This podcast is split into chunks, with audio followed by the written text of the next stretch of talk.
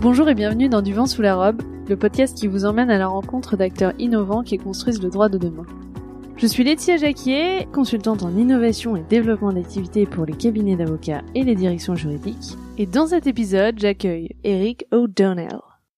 Bonjour Eric, merci beaucoup d'être avec nous aujourd'hui. Je suis très heureuse de vous recevoir dans ce podcast. Bonjour Laetitia, je suis toujours content d'être là. Alors, Eric, après avoir été juriste et directeur juridique dans différents groupes internationaux tels que Eurosport, Chanel et euh, Total Raffinage et Marketing, vous êtes depuis 2018 Head of Legal Operations chez Total Energy. Votre rôle, moderniser et transformer la fonction juridique au sein de l'entreprise pour la rendre encore plus efficace et reconnue et faciliter la vie des juristes au quotidien. Donc euh, c'est pour ça que vous avez beaucoup de retours d'expérience à partager et que je suis très heureuse de vous recevoir euh, dans mon podcast aujourd'hui. Alors Eric, euh, pour commencer, est-ce que vous pouvez nous parler un peu de votre parcours et de ce qui vous a conduit à vous intéresser au droit et à l'innovation dans le domaine du droit? Oui, c'est long parce que ma carrière est longue et pas parce que je suis particulièrement brillant, mais parce que je suis plutôt vieux. Donc, qu'est-ce qui m'a amené vers le droit? Euh, Je pense que c'était quelque chose, ce sont des études qui m'intéressaient. J'ai pas été déçu. Et puis, euh, donc, au début, j'ai suivi le parcours habituel euh, d'un diplômé de droit en Irlande, qui était de faire un apprentissage pour être avocat. Donc, en Irlande, à l'époque, en tout cas, il fallait faire un apprentissage de trois ans pour en passer en alternance avec l'école et au cabinet. Mais j'ai très rapidement voulu aller euh, en entreprise parce que je préférais savoir pourquoi les gens demandaient mon conseil en, droit parce que je pensais que je pourrais leur donner une meilleure réponse. Je dis bien une réponse et pas une consultation. Il faut avoir une approche euh, pragmatique. Quels sont les mm. objectifs? Est-ce que tout le monde comprend les enjeux? Et à partir du moment où on comprend les enjeux, quelles sont les actions opérationnelles euh, qu'on peut prendre pour euh, minimiser ou euh, aborder ou traiter les risques. Et donc, euh, vous voyez où je veux venir, hein, parce que toujours les, les, les, legal operations, c'est beaucoup d'objectifs, beaucoup de compréhension. pourquoi le droit a un rôle dans l'entreprise et mm. comment le juriste peut trouver son rôle dans l'entreprise. et ça va autant si j'exerce je, le droit irlandais ou le droit anglais, euh, le droit français ou quand j'étais en, en, Asie, j'étais là où j'étais responsable de la zone. Euh, le fait de, de, pouvoir raisonner sur la base de ce qui devrait être une bonne réponse, après il faut parfois chercher un peu le droit quand même, hein. cette efficacité, tout en assurant le, le, la sécurité juridique de la société, était euh, euh donc très important pour moi. Et euh, quand je suis revenu en France, donc en 2018, m'a proposé euh, ce rôle de legal operations que j'ai trouvé était très cohérent avec ce cheminement, ce travail, cette expérience que je pouvais du coup partager et essayer de prendre d'autres juristes dans mon sillage. Et euh, qu'est-ce qui a justifié la création de ce poste de Legal Operations au sein de Total Energy? De quel besoin finalement cette création de poste est née? Alors, moi, je suis pas le premier tenant euh, du poste, hein, je suis même le troisième. Euh, et à l'origine, le poste a été créé pour gérer la fonction juridique. Le directeur juridique de l'époque, Peter Herbel, était très très pris euh, par des affaires, c'est normal. Il a créé cette équipe pour dire, bah, comme ça, la partie gouvernance, la partie administration et un peu le fond de la fonction juridique peut être traité sous sa responsabilité, mais par quelqu'un d'autre. Donc en fait, il déléguait mmh. cette partie-là de la fonction juridique. Donc moi, quand je suis arrivé avec euh, Aurélien Hamel, on s'est dit bah tiens, cet objectif reste toujours valable, mais on voulait euh, donner une impulsion beaucoup plus innovation et modernisation de la fonction juridique chez Total Energy. Donc ça, c'était ma mission. Ok. Et alors, est-ce que justement vous pouvez nous décrire précisément votre rôle et les différentes missions que vous avez euh, à votre charge en tant que Head of Legal Operations? En fait, maintenant, j'ai même pris en plus tout ce qui est cyber, euh, les RGPD et, les contrats euh, avec la holding. Donc euh, l'équipe a, a, étoffé, donc je ne m'ennuie pas. Euh. Mais en plus de traiter ces affaires qui sont plus juridiques, mais aussi gouvernance, parce que ça a un impact, par exemple, sur la gestion des données de manière générale. J'ai des questions comme la, la, vision, la stratégie de la fonction juridique en termes de digital, gestion des ressources internes et externes, la formation, le partage. Donc, euh, gérer quelle est notre feuille de route. Oui. j'ai le budget, j'ai les KPI, qui est un peu plus difficile chez nous. Donc les indicateurs de performance. Oui, qui sont très importants, mais très compliqués et très complexes dans un, une entreprise comme Total Energy qui est décentralisée et donc très diverse. Euh, donc la communication, on doit savoir euh, communiquer euh, les nouvelles, les événements euh, qui sont importants pour la fonction juridique, organiser les séminaires, organiser les conventions, etc. Est-ce que vous communiquez aussi sur le rôle et justement la vision de la direction juridique et sur ce que font les différentes équipes juridiques? C'est une bonne question. Le rôle du juriste, euh, j'essaye d'écrire un petit peu et de donner des podcasts, par exemple, pour euh, expliquer euh, comment le juriste chez Total Energy peut apporter de la valeur. J'essaye par la communication de la vision et expliquer quand on déploie un outil digital. C'est jamais juste parce que on veut déployer un outil digital. Il y a toujours euh, une raison et une raison immédiate, hein, donc euh, boucher un trou euh, pour la, la maturité de la fonction juridique, mais aussi donc de dire ok maintenant on a établi une bonne fondation, ça va nous permettre d'avancer, de progresser pour améliorer cette vision et cette, ce rôle du juridique. Donc je dois expliquer pourquoi et, et où, où je veux tirer le juriste et la fonction juridique. C'est pas toujours facile, mais oui, j'imagine. les juristes travaillent bien aujourd'hui. Et c'est ça le paradoxe, c'est que ils sont très chargés, très appréciés, ils travaillent bien, et euh, quand on leur dit bah il faut changer, bah ils se posent la question pourquoi je dois changer alors que je travaille bien, euh, la preuve euh, la société se porte bien, donc pourquoi je dois changer? Et c'est là c'est un message que je vous faire gagner du temps, mais bon en même temps il faut investir du temps pour gagner du temps plus tard mais j'ai pas le temps. Euh, donc c'est c'est difficile à comprendre pour eux cette notion d'investissement de temps supplémentaire alors qu'ils sont déjà chargés pour un gain de temps qu'ils perçoivent pas immédiatement? E-, exactement. Dans plusieurs domaines, euh, rien que pour le bureaucratique, hein, nous utilisons Teams et SharePoint, etc rien que d'optimiser notre utilisation de ces outils demande un effort et il est difficile pour les gens qui n'ont pas de vraie appétence pour ces outils de faire cet mm. effort. Si on fait pas cet effort, c'est difficile pour elles et pour les autres parce que euh, souvent euh, dans ce genre de situation, c'est comme la randonnée, on faut marcher à, la vitesse du plus lent. Et ça, ça peut être compliqué, à moins de risquer de perdre euh, des gens. Et ça, c'est pas bien non plus. Oui, non, c'est clair. Et alors, comment vous faites justement pour arriver à convaincre les équipes euh, de finalement euh, se mettre à ces nouveaux outils, investir pleinement euh, toutes les fonctionnalités de ces nouveaux outils?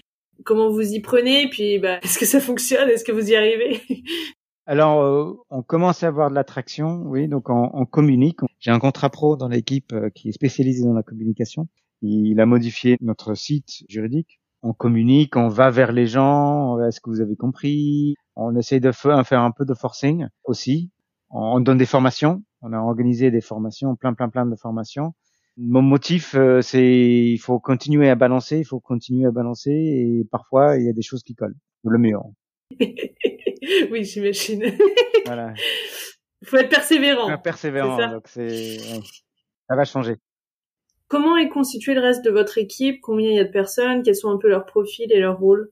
Alors donc pour la partie euh, Legal Ops, donc euh, donc j'ai Eric, il s'appelle Eric en, en, communication. J'ai avec un K, hein, donc comme ça on, est, on peut se distinguer.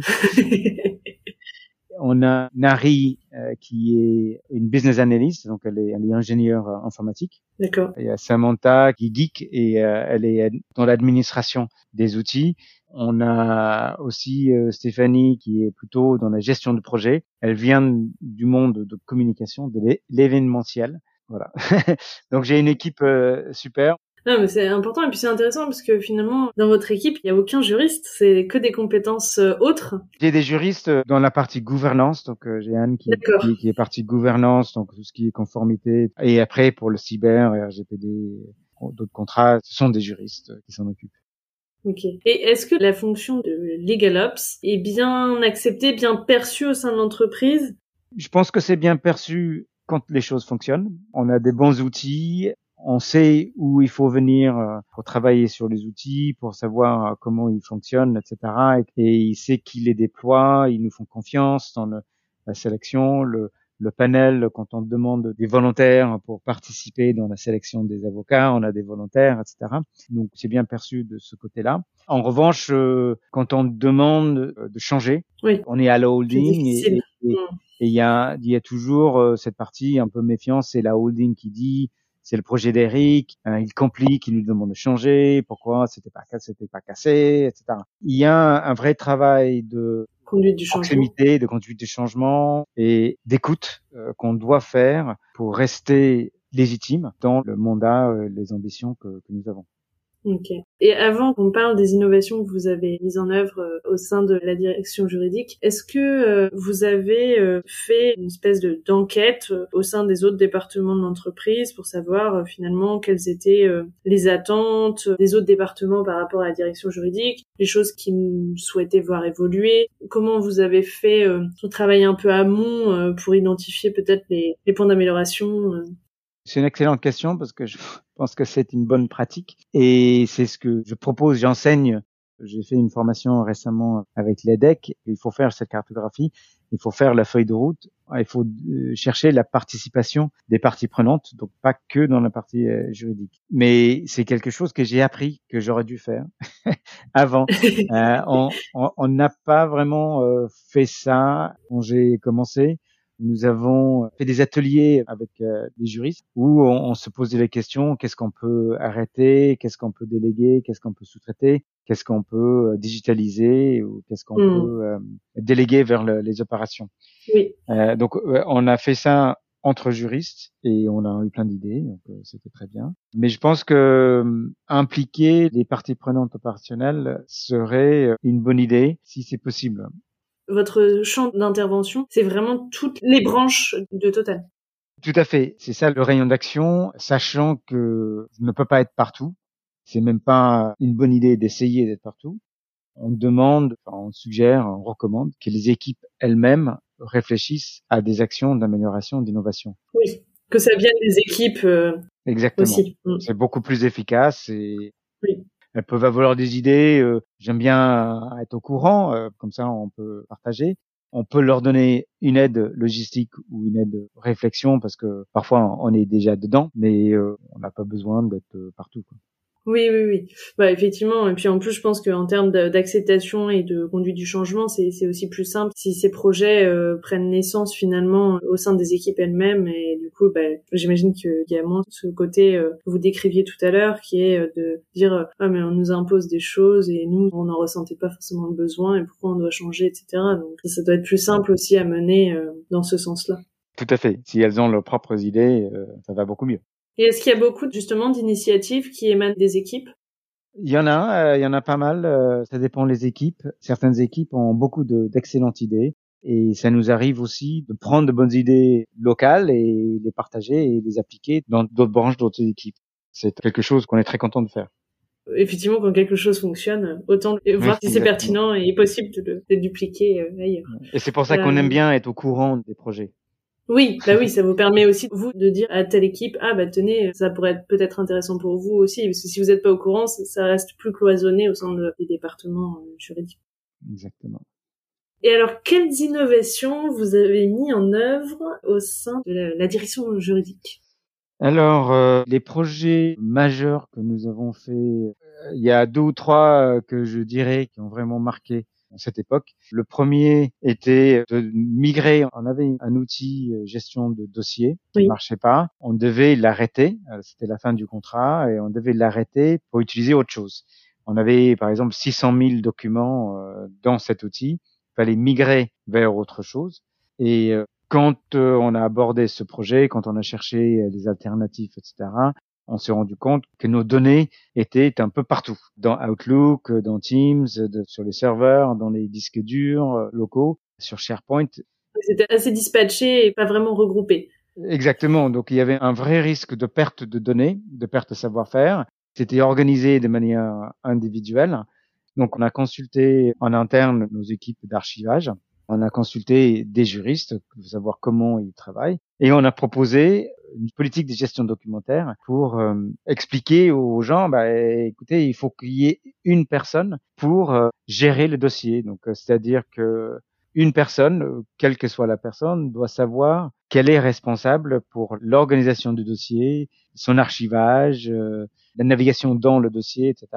Et en plus, si on peut le faire utiliser dans Teams ou SharePoint, on peut avoir une euh, source de vérité c'est-à-dire hmm. un dossier pour tout le monde qui travaille dessus et pas un des bribes de dossiers qui se oui, des versions euh, différentes. Euh, différentes. Et comme ça, on fait le nettoyage, on le range correctement. Et pour l'utiliser, pour faire ça, il faut optimiser Teams, il faut optimiser SharePoint. On a mis tous ces 600 000 documents dans un énorme euh, SharePoint avec des, des bibliothèques euh, différentes qui est dédié au juridique. Et là, on investit pour l'améliorer, améliorer le look, améliorer la gestion, etc. Donc ça, c'était vraiment une question de comment on gère nos documents, comment on gère nos dossiers. Mais en même temps, c'est un gros changement parce que on demande aux gens d'arrêter d'utiliser Outlook, d'arrêter de mettre des pièces jointes, d'utiliser Teams, optimiser Teams, etc. Et donc ça, c'est vrai que c'est un chamboulement euh, dans la façon de travailler. Oui, les habitudes. Les habitudes. Euh, et on est challengé euh, pas mal et parfois avec de bonnes idées, de bonnes raisons de changer. On doit adapter euh, notre offre. Il faut accueillir ça. C'est pas toujours facile de dire OK, on n'a pas très bien fait, mais bon, oui. on peut améliorer. euh, mais c'est normal. Donc ça, c'était, c'est un gros projet qui est toujours, toujours présent qui nous mène vraiment à une compréhension de la gestion des données de manière plus large dans la société. Parce qu'avec les cyber et RGPD, on a cette euh, association avec notre IT pour savoir bah, comment nos données sont gérées et protégées. bien sûr. Et avec les outils que vous utilisez pour justement cette gestion des dossiers, j'imagine que aussi la recherche au sein de toute cette masse documentaire a été également pas mal facilitée du coup. Ça fait partie des objectifs. On utilise SharePoint, hein, donc avec euh, mm. les avantages et les inconvénients de, SharePoint. C'est imparfait, mais on arrive beaucoup plus euh, à trouver euh, ce dont on a besoin. Et vous parliez de données, de collecte de données. Est-ce que ces données vous permettent aussi d'avoir des, des, indicateurs de performance que vous n'aviez pas forcément avant pour la fonction juridique? Est-ce que vous, utilisez aussi toute cette donnée que vous arrivez à collecter? C'est un peu l'objectif. On ne les a pas encore hein, parce que il faut vraiment que ce soit actif. On va connecter euh, les SharePoint avec Power BI, etc. qui va nous donner justement ces indicateurs. D'accord. Parce que il y a une grande question souvent qui revient, c'est est-ce qu'on peut vraiment avoir des indicateurs de performance pour la fonction juridique? Ça, c'est la première question. Et la deuxième, euh, finalement, quels euh, indicateurs doit-on choisir que ce soit pertinent, etc. Est-ce que vous pouvez nous donner quelques exemples là-dessus? C'est une excellente question. J'ai pas vraiment une réponse très claire pour nous. Je pense qu'il est important d'avoir certains indicateurs. Il faut pas en avoir trop. Il faut pas se perdre dans les indicateurs. Il faut pas avoir des indicateurs pour avoir des indicateurs. Il faut savoir, OK, j'ai des données, euh, qu'est-ce que je vais en faire pour euh, améliorer la sécurité juridique de l'entreprise et la vie des juristes. Donc, euh, il y a des choses comme, par exemple, le nombre de dossiers qu'on a avec un client en particulier. C'est une donnée qui est intéressante la vitesse de traitement ou euh, la charge de travail d'un juriste euh, ou un autre. Je pense que ce sont des indicateurs euh, importants. Pour une fonction juridique, je pense qu'un autre indicateur, et c'est un autre gros projet, c'est les dépenses des avocats. Et sur quoi On consulte. On, consulte, mm. parce que je le dis aux gens, bah, si on dépense 100 000 euros, par exemple, sur les données personnelles, peut-être que ce serait moins cher de recruter un, juriste pour, nous aider en mm. interne. Donc euh, c'est une donnée qui peut être intéressante euh, pour euh, un manager, un directeur juridique. Oui, ça permet finalement de réorganiser un peu en se disant bon, qu'est-ce qu'on veut vraiment pas faire nous ou peut pas faire nous et qu'on externalise et qu'est-ce qu'on externalisait jusqu'à maintenant mais finalement ça serait plutôt pertinent et plus intéressant aussi financièrement de l'internaliser au travers notamment d'un recrutement ou donc ouais, c'est vrai que c'est intéressant parce que sans ces chiffres-là, parfois c'est difficile de se rendre compte finalement de l'importance de l'externalisation, enfin sur certains sujets en tout cas. Oui, euh, tout à fait. Et sans les données, on travaille sur un ressenti. Et quand le ressenti est partagé entre plusieurs juristes, c'est pas pareil que quand on rassemble les données euh, cumulées entre tous ces juristes. Ce sont des éléments objectifs. Là. Exactement. Et euh, Daniel Kahneman, hein, donc c'était un livre que j'ai lu euh, juste avant de commencer euh, dans ce poste. Daniel Kahneman, en anglais, c'est Thinking Fast, Thinking Slow. Oui, il est intéressant ce livre. C'est un travail de prix Nobel hein, qui a dit que même les gens les plus expérimentés, les plus experts dans leur domaine, ils méconnaissent la vérité sur certains éléments de leur travail. Donc, oui, le ressenti peut m'induire en erreur et il faut les donner pour objectiviser une décision notamment sur la qualité et la valeur ajoutée qu'on peut apporter ou le travail des valeurs ajoutées dans notre quotidien. Oui, oui, tout à fait. C'est clair que c'est important. Un autre gros projet qui implique aussi une innovation, on vient d'acheter un, outil de gestion des dépenses juridiques hein, d'avocat. Donc ça, c'était après quelques années de recherche de marché, quelques années de réflexion en interne, de sondage en interne, pour savoir quel genre d'outil nous conviendrait le mieux, qui on peut inviter à un appel d'offres, et après pour écrire le, cahier des charges et, et, conduire l'appel d'offres. Mais il est surtout pour les budgets, connaître combien on dépense, valider les factures, et surtout euh, valoriser tous les détails qui sont dans les factures. Très souvent, on sait combien est la facture, donc on, on voulait un outil qui nous permette de bien faciliter ce travail de validation, de récupérer les données et pouvoir les utiliser ensuite pour améliorer notre budget. Euh, créer un budget et voir euh, l'évolution du budget en étant proactif plutôt que réactif est quelque chose euh, que je pense est, est, important pour une fonction juridique comme la nôtre. Est-ce qu'il y a d'autres projets? Il y en a plein, on a d'autres projets, mais ceux-ci sont les plus les projets phares. Notre panel, on vient de faire notre nouveau panel pour 2023. On a réduit le nombre d'avocats dans notre panel monde de, 8 cabinets à, à 6 et on l'a fait euh, d'une manière euh, assez innovante. Hein. Au lieu d'inviter les cabinets de nous dire pourquoi ils sont les meilleurs du monde, on a utilisé un outil, l'outil euh, Sphinx, qui est généralement utilisé pour des sondages, et on leur a posé des questions. Il y avait quand même pas mal. je pense qu'il fallait au moins une heure pour répondre si on avait les données mais on avait posé des questions, par exemple, combien de projets éoliens ont-ils euh, travaillé dessus, dans quel continent, avec quel genre de partenaires, quelle valeur. Ça nécessitait des petites recherches. ça nécessitait une petite recherche et ils avaient des réponses euh, fixées. Hein. On voulait pas des dizaines, des dizaines de pages de texte qui seraient difficiles à exploiter après. Analyser, oui. Et certains avocats dans le cabinet euh, nous ont dit, bah, d'abord c'était facile, c'était user friendly, et aussi ils ont appris des choses sur leur propre cabinet. Oui, c'est intéressant pour eux aussi d'avoir ces données. Exactement. Et maintenant, on a rassemblé toutes les réponses et on les met à disposition de nos juristes. Par exemple, quand ils cliquent sur, euh, je sais pas, Clifford Chance, ils savent où ils sont bons, dans quelle juridiction, dans quel genre de projet ils ont fait pour les éoliens ou les soleils solaires. Euh, ça va les aider à sélectionner le bon cabinet dans le bon pays qui leur convient pour le projet euh, qu'ils ont. Et donc, oui, ça c'est intéressant. Mm. Puis les cabinets sont ravis aussi, ça veut dire qu'ils n'ont pas travaillé pour rien. Oui, oui, c'est clair. Dans les projets phares, on a fait le tour ou est-ce qu'il y avait autre chose que vous vouliez mentionner? On a mis en place un CLM, gestion de contrat. Vous utilisez quel outil? Nous avons acheté Hyperlex. Et ce qui est intéressant, c'était que la tâche la plus difficile était de mettre toutes les branches d'accord sur le cahier des charges parce que, comme je disais, ils sont très divers, euh, ils avaient des besoins très différents. On devait euh, trouver un socle commun avec des options que les branches qui s'y intéressaient euh, pouvaient prendre. Après, on a amélioré notre communication, on a mis tout sur un gros gros SharePoint, ce qu'on appelle Juridix Hub, qui met en visibilité toutes nos relations avec nos avocats, des liens avec tous nos outils, la gestion du savoir-faire, le knowledge management, hein, c'est un autre euh, focus pour nous. On centralise euh, les liens. Donc, euh, on est en constante réflexion d'amélioration et ça change tout le temps. Et comment est-ce que vous y prenez pour mener ces projets? Est-ce que vous avez une méthodologie, une stratégie d'innovation particulière ou est-ce que vous l'adaptez à chaque type de projet?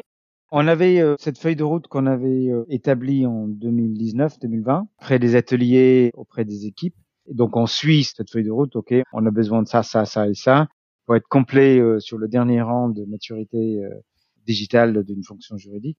Et maintenant, on est dans une phase, ok, il faut revoir cette feuille de route pour les quatre prochaines années, qui seront plus consolidation pour le coup que mise en place de, mise en place de nouveaux projets. Parfois, il faut souffler. oui, c'est important. Et arrêter de dépenser. Oui, aussi. Et justement, ce sujet, euh, est-ce que c'est facile de débloquer du budget pour euh, justement euh, tous ces projets de transformation de la direction juridique? Facile, non. Par exemple, quand j'ai dit l'année prochaine, on, ne prévoit pas de gros projets, bah, ils ont été très contents. donc du coup, il était réduit mais ça a aidé euh, quand on a euh, arrêté cet outil de gestion de dossier. On a économisé euh, pour la compagnie entière plus d'un million d'euros. Wow. Donc euh, ça nous a donné un, peu de crédit pour ensuite demander un peu de budget pour les autres projets. Même à part ça, euh, ça peut être compliqué euh, de trouver du budget. Un autre exemple, c'est l'outil de gestion des dépenses. Il y a un coût qui n'est pas négligeable. Il y a un coût au projet et il y a un coût, ce qu'on appelle le coût run, donc le coût euh, de la licence de fonctionnement.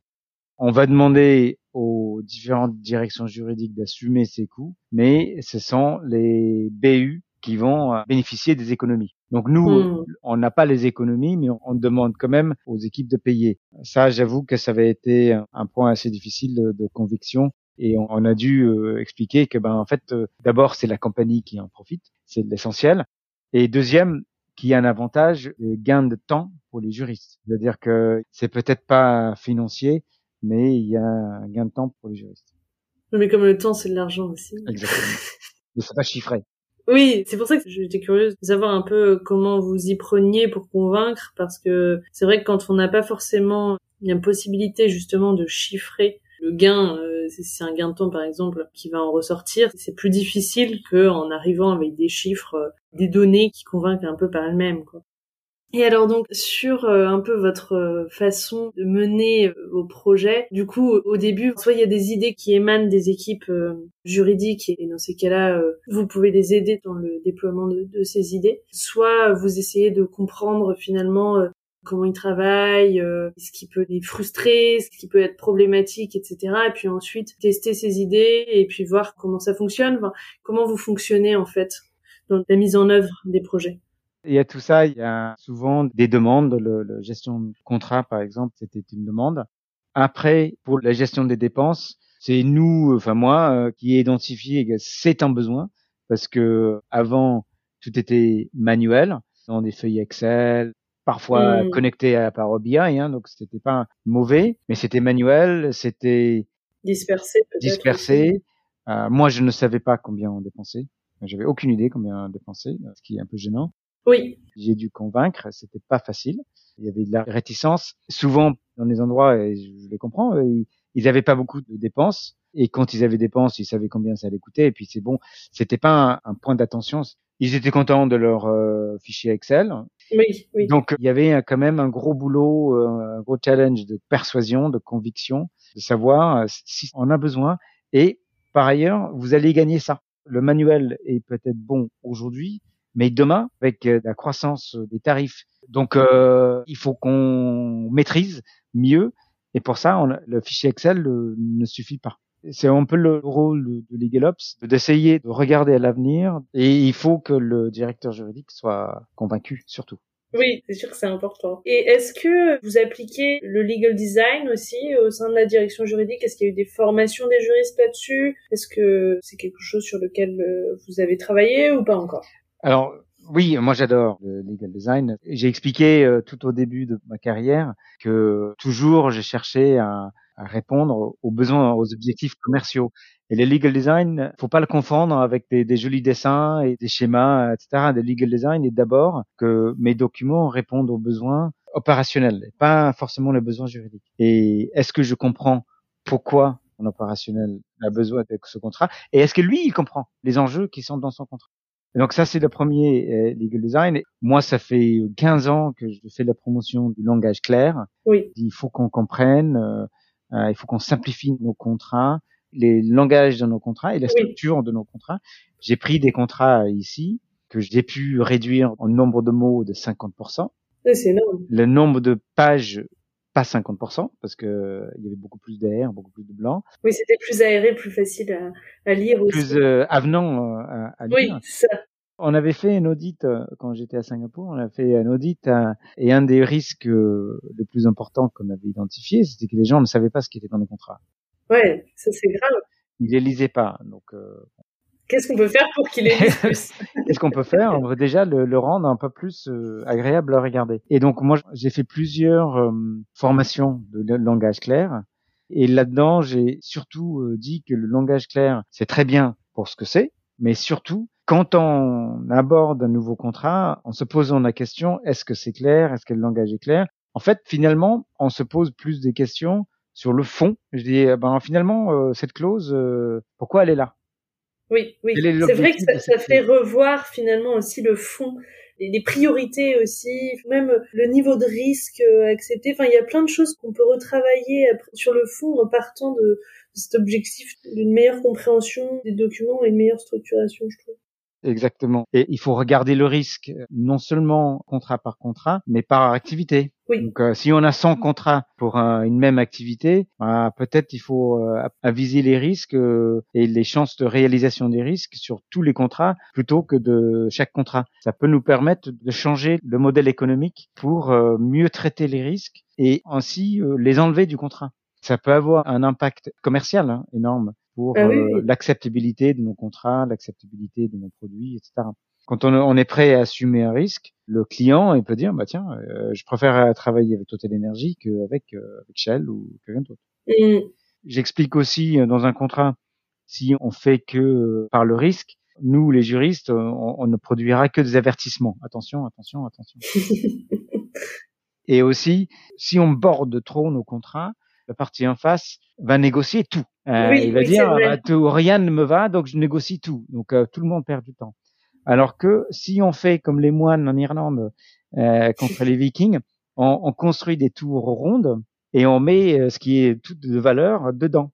Donc c'est-à-dire que euh, on dit bah ça c'est le plus important, ça on le protège. Et c'est beaucoup plus facile de protéger, de, de défendre une tour ronde donné. et mm. que un gros mur euh, long et, et, plat. Et pour euh, donner l'équivalent dans un contrat, si on protège l'essentiel dans un contrat, le parti en face va dire ah, ça, bon, et on est raisonnable. Ah, c'est pas tout à fait, euh, mais bon, allez, le reste ça me va. Allez, je vais pas négocier ou je négocie moins. Oui. Donc c'est-à-dire qu'on a une, une, une période jusqu'à la signature beaucoup plus rapide. Oui, c'est ça. Parce qu'il y a le temps, effectivement, de négociation, etc., euh, qui peut être relativement long et coûteux, du coup, aussi, par la même occasion. Oui. Donc euh, ça c'est le legal design que j'essaye de communiquer, de prêcher, euh, de prêcher de, mais prêcher, ouais, parce que c'est certainement un discours différent de ce qu'on a la tendance à entendre dans les facs. Ah, ben ça c'est sûr. Dans les cabinets d'avocats. Mmh. Ouais, Même s'ils s'améliorent aussi. Donc. Et parmi tous les projets que vous avez euh, cités, euh, quel a été selon vous le, plus efficace entre guillemets, qui a eu le plus d'impact finalement? Euh, Difficile. Euh, le plus de remous, c'est c'est la politique gestion documentaire parce que ça demande beaucoup de changements et c'est vrai que parfois les gens ne comprennent pas. donc parfois il faut ajuster notre communication, parfois il faut préciser. Donc ça, ça a eu un impact euh, parce que c'est un gros changement. Et est-ce qu'il y a des projets que vous avez essayé de mettre en œuvre et que vous avez dû arrêter en cours de route parce que ça marchait pas ou il n'y avait pas un accueil favorable? Oui. oui, oui, oui. Il y a un projet où on voulait euh, digitaliser euh, certains éléments de notre conformité et il y avait une un quiproquo, une mauvaise explication tout en haut et c'était arrêté. Ça, ça correspondait pas aux priorités de la compagnie, donc on a dit euh, non, non, ce n'est pas souhaitable, donc euh, on peut l'arrêter. D'accord, ok. Pourtant, on avait quasiment signé le contrat. ah, mince. Et hum, vous avez déjà cité quelques difficultés que vous avez pu rencontrer, mais quelles sont, selon vous, les difficultés principales que vous avez rencontrées et comment vous les avez surmontées? Je dirais que la difficulté euh, principale, c'est que les projets ou les mouvements sont perçus comme étant mes projets ou mon équipe ou la holding qui demande. Et ce n'est pas la fonction juridique. Nous devons mm. tous agir comme ça. Et donc d'en haut, dire il faut qu'on travaille dans ce sens-là, tous ensemble. Et donc travailler tout le temps euh, derrière, essayer de convaincre, essayer de vendre des choses derrière, parfois avec des questionnements. C'est la difficulté que je rencontre et je pense que je suis pas le seul. Et comment je l'aborde? Bah, C'est continuer à aller vers les juristes, à aller travailler avec l'équipe, accompagner les juristes, participer aux au séminaires, continuer à, prêcher, continuer à parler, continuer à balancer sur le mur, hein, parce que ça colle. Et est-ce que vous essayez de trouver aussi des relais au sein des équipes pour justement que ça entraîne le reste des équipes? Exactement. Il faut trouver des ambassadeurs qui sont partants, qui sont ouverts et qui sont même euh, enthousiastes. Il faut les utiliser comme levier dans les équipes et des gens externes aussi. J'essaie de de faire des, des, articles, de regardez cet article, regardez ceci, ça. donc c'est pas que moi, c'est pas que Eric qui, pense ça. oui, montrer que c'est partagé finalement. C'est partagé, euh, etc. Donc il faut avoir cette confiance de que le cap, c'est là où on doit aller, même si on tire des bords, on doit l'adapter, euh, on doit avoir d'être humble, euh, de dire euh, qu'il faut améliorer ce qu'on a proposé. Et c'est ça aussi, hein, quand on adapte quelque chose, quand on dit OK, nous on propose ça, mais ça ne marche pas pour moi, c'est pas grave, on peut l'adapter pour répondre à, tes besoins. Et si les gens euh, voient qu'on est capable de faire euh, ce genre de pivot et ce genre de, d'exercice pour eux, eux, ils avancent euh, avec nous plus. Ils ont plus confiance, quoi. Donc, oui, voilà, c'est ça. Ouais. Et quels sont, selon vous, les premiers pas à faire pour entamer un processus de transformation d'une direction juridique? Les premières étapes? La première étape doit être de faire euh, une cartographie, hein, de faire des cartographies des parties prenantes, de la maturité dans les opérations de la fonction juridique, de comprendre le travail, euh, où sont euh, les points d'attention, où sont les points de tension. Il faut comprendre les enjeux business et les enjeux euh, le quotidien des juristes. Oui. Et quelles sont les erreurs à ne absolument pas commettre? Celles que j'ai faites? ça fait ça. Une erreur, ce serait d'être trop investi émotionnellement dans un projet. Parce que quand on le critique, ou même dans le bon sens du terme, un, projet, si on est trop investi dans notre projet, on risque d'être très déçu, voire plus. Et en plus, nos parties prenantes, nos collègues, euh, vont pas avoir confiance. On est trop rigide, on est perçu comme rigide. Donc en plus, nos projets n'avanceront pas. Et puis une autre, c'est de ne pas consulter, penser qu'on a toutes les réponses ne pas consulter quels sont les besoins, euh, ne, chercher pas à comprendre les besoins et ne, pas adapter euh, ses propositions euh, pour les besoins. Et le troisième, il faut quand même continuer. Il faut fixer son cap. Il faut pas changer le cap tout le temps. Comme je disais, on peut tirer des bords, garder son cap. mais tant qu'on est dans la bonne direction, il faut garder son cap parce que si on change de cap tout le temps, on se perdra. Et on perdra les équipes aussi. Mm. Et à contrario, quelle clé de succès vous voyez à une transformation réussie? Il faut une bonne mm. conduite de changement. Il faut accompagner, comprendre, euh, traiter les vrais besoins. Et moi, j'appelle les vrais besoins. Euh, c'est pas toujours les premiers qui sont exprimés. C'est creuser, oui, c'est ça. Pour creuser, qui pour identifier les vrais besoins, les traiter, consulter, écouter, adapter. Et euh, convaincre l'hierarchie, les chefs aussi de le faire. Il faut agir par le bas avec le haut aussi. Il faut embarquer tout le monde finalement. faut embarquer tout le monde. Mais si le message, ça on a beaucoup vu, hein, on me l'a dit, si c'est perçu comme étant une option, ça une sera recommandation, pas fait. suggestion. Et ça, pour ça, vous avez absolument besoin du soutien de la hiérarchie. Du directeur juridique. Ouais. Et alors, quelles compétences vous avez euh, acquis dans le cadre de ces nouvelles fonctions de Legal Ops et quelles compétences vous semblent indispensables pour exercer ce rôle? Je pense que je me suis amélioré en gestion de projet, en termes de vendre des projets, communication. Donc, euh, je pense que je me suis amélioré, j'ai acquis, ou j'ai complémenté euh, ce que j'avais des fondements avant. Et il faut ces compétences, il faut savoir comment gérer un projet, il faut savoir euh, comprendre l'IT d'ailleurs. Il faut comprendre euh, comment fonctionne. On n'a pas besoin d'être geek, on n'a pas besoin d'être informaticien, mais il faut comprendre comment un outil informatique fonctionne avec les 1 et les 0. Comment on peut aider? Il faut avoir une vision plus macro des process euh, que micro, pas se perdre dans les détails, mais il faut hmm. comprendre les détails. Puis on en a parlé, il faut la persévérance. Ça, c'est la clé de tout. on touche à la fin de l'interview. Quel conseil vous souhaiteriez donner aux juristes, aux directeurs juridiques qui nous écoutent, euh, qui souhaiteraient euh, se transformer, euh, innover? Bah allez-y. Hein. Transformer du droit, c'est du métier, c'est pas que du glamour. on parle beaucoup de transformation de droit comme si c'était euh, nouvelle Eldorado. Mm. C'est un process. C'est pas une révolution. Oui, ça se fait petit à petit. petit à petit. la recherche continue de l'excellence, pas de perfection, mm. mais de l'excellence. Essayer de faire mieux tous les jours. Parfois, on fait des gros sauts, parfois des moins gros sauts. Mais allez-y, c'est à la portée de tout le monde. Eh ben, merci beaucoup, euh, Eric. J'ai eu beaucoup de plaisir à échanger avec vous. Merci. Et puis, euh, merci d'avoir partagé euh, tous ces retours d'expérience. Et puis, à bientôt. À bientôt. Merci beaucoup. Voilà, c'est terminé pour aujourd'hui. J'espère que l'épisode vous a plu. N'hésitez pas à me faire des retours sur cet épisode, me dire si ça vous a aidé, si vous trouvez que c'est intéressant, si le format vous plaît.